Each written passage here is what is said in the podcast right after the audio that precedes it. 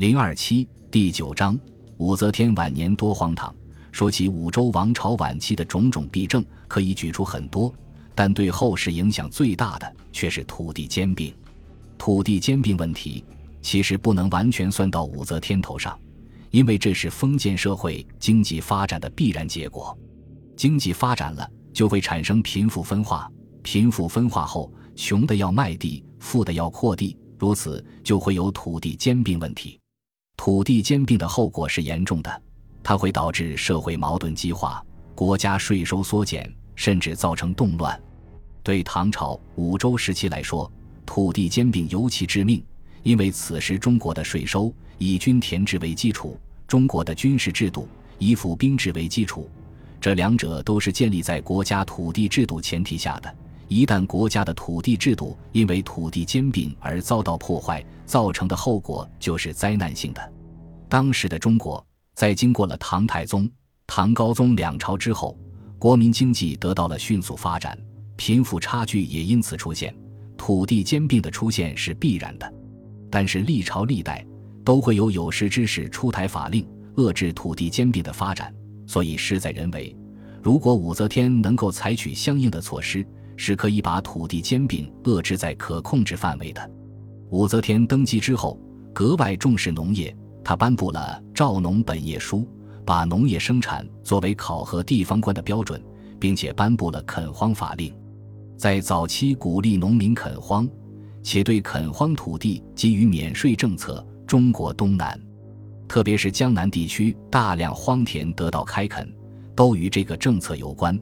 中国南方经济也是从此时开始逐渐超越了北方。武则天在位时期，中国的人口从唐高宗时期的三百一十五万户上涨到武周朝末期的六百一十五万户，几乎增长了近一倍。但是，高速的经济发展下，土地兼并也不可避免。土地兼并其实在唐高宗在位时期就很严重了。唐高宗在位时期。因为江南土地兼并造成矛盾，浙江就曾发生了农民起义。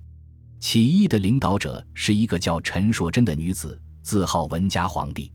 虽然仅过了一个月就被镇压，但土地矛盾已经凸显。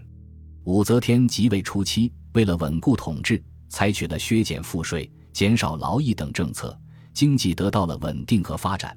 但是另一件事情却成为武周朝土地兼并的催化剂。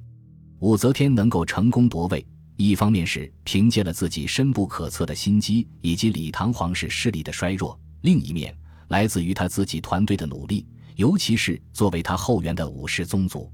为了巩固自己的地位，武则天一面大行封赏，一面对其宗族的圈地行为采取了纵容漠视的态度。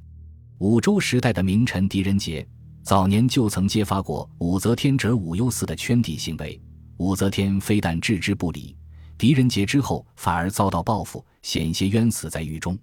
从此以后，武氏宗族的圈地行为愈演愈烈。仅在河南地区，属于武则天侄儿武三思名下的土地就多达两千多顷，其中相当多的是府兵的土地。如此一来，不但老百姓流离失所，连军队的土地也没有保障。同时，武则天也极好滥封。对宗族子女的封赏大手大脚，相当多是慷国家之慨，将大量属于百姓的土地封赏给宗族，结果就是国家税源锐减，百姓流离失所。而且相比于武则天早期的轻赋税，武则天晚年的武周王朝在横征暴敛上也颇遭诟病。武则天崇佛，在河南、山西、陕西等地大修寺庙，滥派徭役。以至于百姓纷纷逃亡，而相关的费用则通过增加税收来解决。土地兼并又兼赋税沉重，结果自然是民不聊生。而土地兼并的严重后果也影响到了军队，尤其是武周朝的对外作战。公元六百九十六年，契丹李尽忠反叛，武则天多次出兵讨伐，却屡遭败绩。武则天恼火之下。将李尽忠改名叫李尽灭，仍然无济于事。关于这场战败，一个重要的原因就是负责作战的河北地区府兵只因土地兼并遭到严重破坏，士兵大量流亡。与此同时，武周朝在与吐蕃、突厥的作战中也败绩连连，特别是武周朝末期，突厥大举反叛，多次攻略边境，武周军队却无还手之力。自贞观年间，天下无敌的中国军队，此时却不得不面对日益严峻的边防形势。而在经济方面，武则天的晚年到了什么地步呢？《旧唐书》在天下户口亡逃过半，六百一十五万户的账面数字，在民户逃亡下成了空文，对经济的打击是可想而知的。本集播放完毕，感谢您的收听，喜欢请订阅加关注，主页有更多精彩内容。